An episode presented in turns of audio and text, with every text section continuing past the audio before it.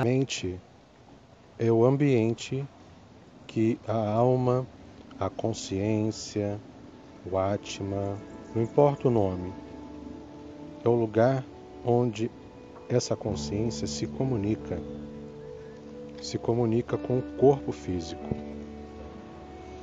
É na mente que circulam os pensamentos, sentimentos, as intuições, os insights, as crenças. É um ambiente de comunicação. É o lugar onde a sua consciência fala com o seu corpo, o seu corpo fala com a sua consciência.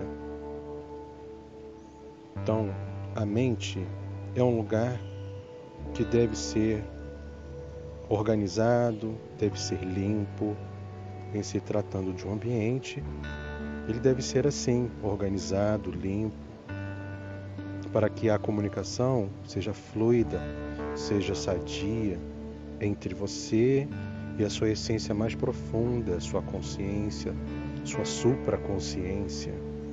Né? Uma mente poluída, ela vai atrapalhar essa comunicação, não vai permitir, em alguns casos, a comunicação. Vão, vão haver distorções na comunicação, crenças negativas, pensamentos, sentimentos negativos. Isso atrapalha a sua comunicação com a sua essência mais divina, mais profunda. Então é necessário que haja uma limpeza, uma organização deste ambiente, desta mente. Então cabe a você selecionar o que você lê, selecionar o que você vê, selecionar também o que você fala, para que essa mente esteja organizada e limpa. E uma outra coisa também que é necessária e é feito nessa comunicação é o seu corpo ser obediente à sua consciência.